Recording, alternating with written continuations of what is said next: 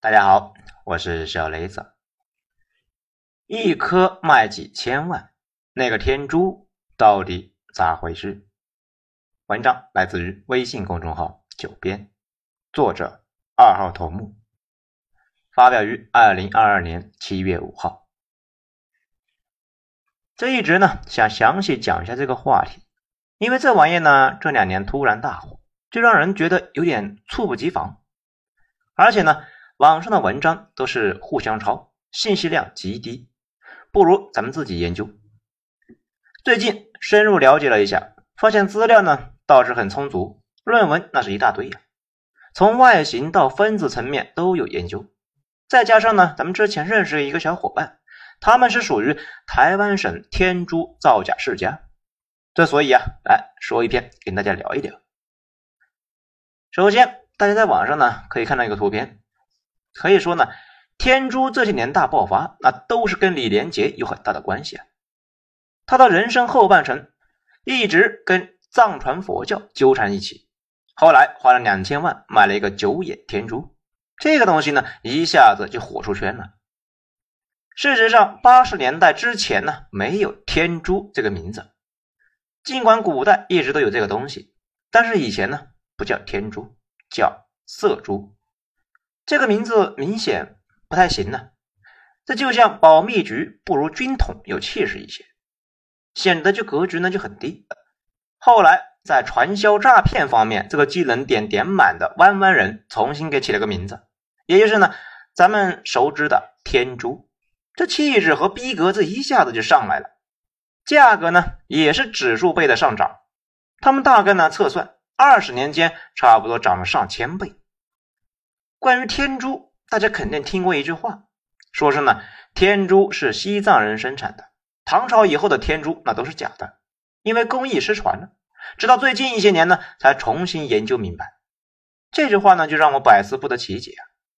我以前那也是先入为主信了这个说法，后来呀，查国外论文的时候发现呢，他们找到的珠子呢，是哪个朝代的都有啊，所以根本就不是那样子，所以甚至呢，发生一些其他的问题。首先，天珠并不是藏人生产的，而是他们在喜马拉雅山两侧呢捡的，以至于很长时间里面，藏地的人一直呢就以为天珠那是天然的，是一种虫子变的，就类似于冬虫夏草那种。哎，说到这里呢，很多小伙伴不知道啥叫冬虫夏草啊？其实那个玩意呢，就是个虫子啊，被真菌感染了之后，后来呢，虫子成了肥料。脑袋上呢就长出一棵草来，至于作用呢，大部分都是炒作。不过啊，国家就好像乐见其成，毕竟这玩意呢属于转移致富。东部有钱人高价买了西部农民的农作物，何乐而不为呢？吃了又不会死人。不过啊，这几年发现这玩意呢，那也不是完全无害。二零一六年发布的关于冬虫夏草类产品的消费提示，这里面呢说的很清楚啊。那玩意啊，用处不大，却可能就导致啊砷中毒。吃太多呢，估计也是不利于身心健康。好啊，扯远了啊，咱们继续聊天珠。这天珠呢，不是天生的，这玩意呢是百分百人造的。现在一般的猜测就是西藏当地的政权出去打仗呢，搜刮回来的。西藏呢，这以前有一个象雄王国啊，巅峰时期也疯狂的对外扩张。应该是在中亚获得了一大批，然后就搬回去了。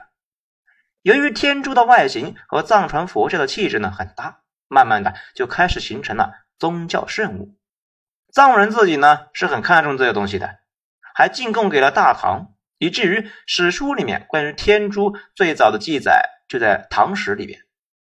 那为啥有说法说唐朝之后工艺失传了呢？我那个呢，在弯弯造假天珠的小伙伴哈哈大笑，说：“啊，这种说法呢，是他爷爷和几个同行编的，人为画出来的一条线。那条线呢，之前的逼格一下子就上去了，而且呢，给人一种存量很小的感觉。最关键的是呢，你拿到一颗天珠，很难确认到底是不是唐朝以前的。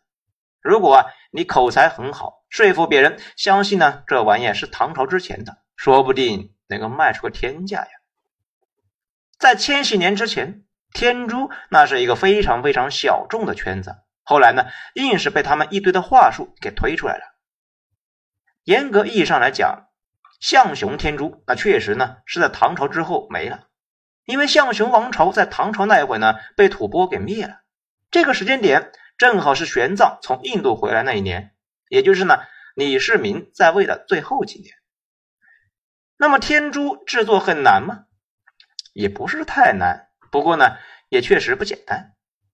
主要呢是天珠的材料，主要是白玉髓和玛瑙石什么的。这些石头啊，太硬了，比铁还硬啊！这里呢科普一下啊，这铁的硬度呢是五点五，白玉髓的硬度呢是七。这问题是古代又没有解锁更高的科技树，那怎么办呢？古代匠人那还是找到了方法，他们发现呢，比石头更硬的那还是石头，于是啊，把更硬的石头磨成沙子，打磨玉的时候呢，不断加入这些沙子，用这些沙子去磨玉，所以呢，这种沙子也叫解玉沙。切割的时候需要用一个长的跟锯盘一样的东西呢，沾上解玉沙去切割，或者呢，一边磨一边注水加入呢解玉沙。那些特别硬的石头呢，就被切开了。这解决方法找到了，却依旧呢需要极高的功力才能够搞出像模像样的产品。大家呢去博物馆看那些古代玉器，经常看到并不规则，显然加工的时候呢被加工歪了。也是因为这项工艺太复杂，顶级玉匠也经常是把握不住的。就比如我们今天聊的这个天珠，就需要先把玉弄成一个长方体。然后呢，再不断的把棱角给切掉，变成圆柱，最后呢，就变成一个擀面杖的造型。这个工艺呢，叫切割倒棱，那极费功夫啊，而且呢，考验工匠的能力。所以，真正古代生产出来的天珠，一般上面呢，还有切割出来的线条，不太可能呢，太光滑。当然呢，想要达到品相极好的状态，如果不惜代价，可以呢，把这玩意儿扔到一个木桶里边。啊，装进了解玉砂，使劲的摇那个桶，耗走几个老头之后，说不定呢就光滑了。最后呢，还得在上边打个孔。打孔这个事呢，看着容易，其实呢也是一个技术活。这大概呢是这个样子啊，嗯，有个叫做金刚钻，拿着一个弓拉动钻头，可以揽瓷器活，也可以呢钻玉。这老话说了吗？没有金刚钻，别揽瓷器活，就这个意思。在发现金刚石之前，给玉打洞，那只能够靠解玉砂，一边钻一边呢加沙子，有时候啊得钻几个月。这种情况之下，手工做出来的东西啊，品相一般不会太好，那个洞呢就歪七扭八的，甚至有时候为了加工方便，工匠们呢从两头对着钻，导致那个洞啊竟然有点对不上，这反倒成为了一个防伪标识。因为现在造假的一般呢都是用车床和电钻。做出来的品质呢倒是挺好的，可惜啊太假了。有时候呢，你想故意做的不那么差，反而呢很难。形状对了，洞也打了，那接下来就该把这玩意呢搞成一个熊猫色啊，就是黑白相间的那种。没错啊，天珠呢最早是纯色的，一般是白色或者是褐色，不长那个样子。那个黑白相间的造型，那也是工匠染出来的。先是染成了黑色，然后呢，再画上白圈圈，啊，就成了天珠了。尽管古代没有显微镜，但是匠人们呢，很早就发现，白玉髓其实呢，并不是完整的一块，而是呢，跟海绵似的，里边呢有大量极小的晶体管。如果想办法把颜料渗入那里边，就可以染成那种黑白相间的效果，能给石头染色。并且呢，不会褪色的染料本身那是比较制作工艺非常复杂，不过呢，也没有难住他们。把玉泡在这种染缸里面呢，就会被染成一个通体黑色。当然呢，这也不是说不会褪色。如果顶上褪色了，看上去呢就像一个秃头天珠，那这一颗呢肯定是真的，因为是考古队从古墓里面找到的，现在在甘肃博物馆放着。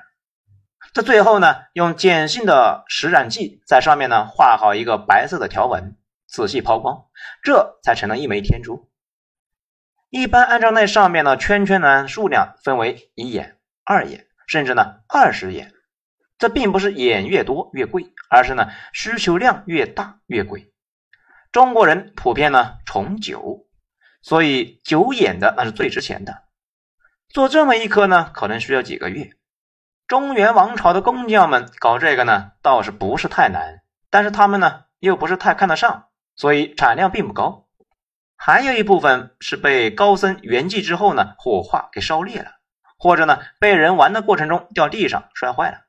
这也是为什么大部分的天珠那都是残的，剩下的那基本都是陪葬了，也好理解嘛。这玩意呢，在收藏家手里面转来转去的，迟早会到一个吃人手里边。这个人那实在是太喜欢这玩意啊，干脆死后那也带走了。尤其是那种王爷贵胄，经常是陪葬带走一大堆。这本来也没多少，这时间长了之后呢，就彻底被耗尽了。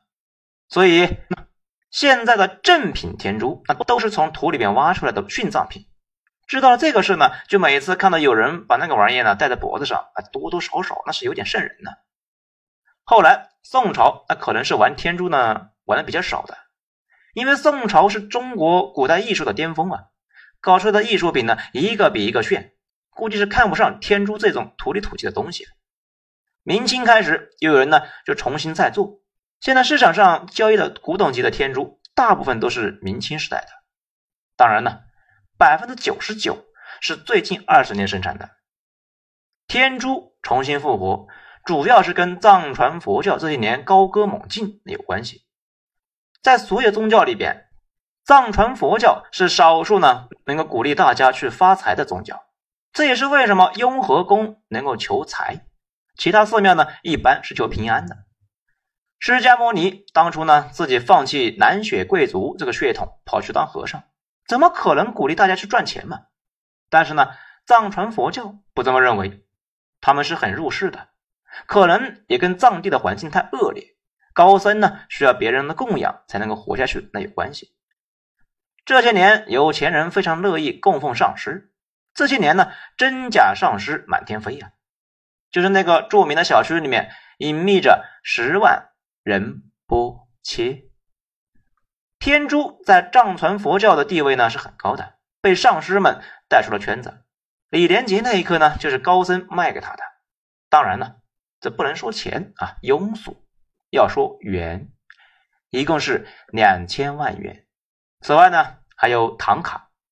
如果大家注意一下那些京沪的豪宅，经常能够看到他们进门的地方呢，就挂着唐卡，或者专门有个屋供着唐卡。唐卡呢，一般不能够自己随便挂，得去呢上师那里面请。你说，那我从淘宝上买一个挂了，这有问题吗？当然可以啊。不过有钱人一般是面对不确定性呢比较强，他们容易迷信，懂唐卡的人一般是不会随便挂的。藏传佛教最早是在湾湾铺开的，所以啊，湾湾省研究天珠呢比内地早二十年。后来内地呢开始变富，追逐上市之后，弯弯的业务呢才大举进入。不过我那个朋友他也表示，他们家三代做天珠，到了他们这一代呢，已经做不下去了呀，导致他读大学搞的是计算机。弯弯的天珠造假业最早呢是被弯弯人自己呢往死里边卷卷死了，不过那个时候呢姑且还能够接受，利润暴降，但是呢还能够勉强过活。直到这些年，这个河南作坊的加入呢，彻底把这个原本暴利行业给干成了一个微利行业，以至于现在弯弯卖的很多天珠呢都是从河南产的，很多人在西藏买到的天珠基本上那都是河南产的，从义乌中转发的货。这里多说一句啊，现在呢，大家在各个地方买到的土特产，大部分都是从义乌发的。他们呢，从义乌订货比自己生产那划算的多。这此外，河南人再接再厉，在高仿这个领域呢，把科技点那是直接给点到爆啊。比如，他们已经开发出来了完全古法，再放到烤箱里面烤，或者呢用紫外线照，模仿上千年的风化效果，再用各种药水呢。配这个包浆液，二十分钟包浆的效果呢，超过了三个老头盘五十年。最后连天珠上的小裂纹都能够伪造出来，甚至呢放在显微镜下也有一点难以区分。几年前，那个天珠世家的公子在北京花了六六六买了一颗象雄天珠。他爹呢，仔细看完之后，惊讶的说：“啊，哎，造假都能造到这个境界了，说这个行业呢，已经完了，连个馒头利润都不如啊。”好，这最后呢，到这里差不多了。其实呢，大家听完这些呢，心里应该也有数啊。不少人在那里讨论天珠收藏的事情。讲真的，别瞎忙了，用不了几年，以河南老乡的产能，足够给全国人民每人配三枚。普通天珠没有任何的收藏价值，古董级的天珠呢，水啊更深。而且呢，以正常人的能力啊，根本就区分不了到底是不是千年以前流传下来的。找专家看呢，那很容易啊被专家合伙骗的，所以啊就别瞎忙活了。好，今天内容以上，喜欢的话呢点一个五星评价，谢谢。我是小雷子，咱们精彩呢下章接着说。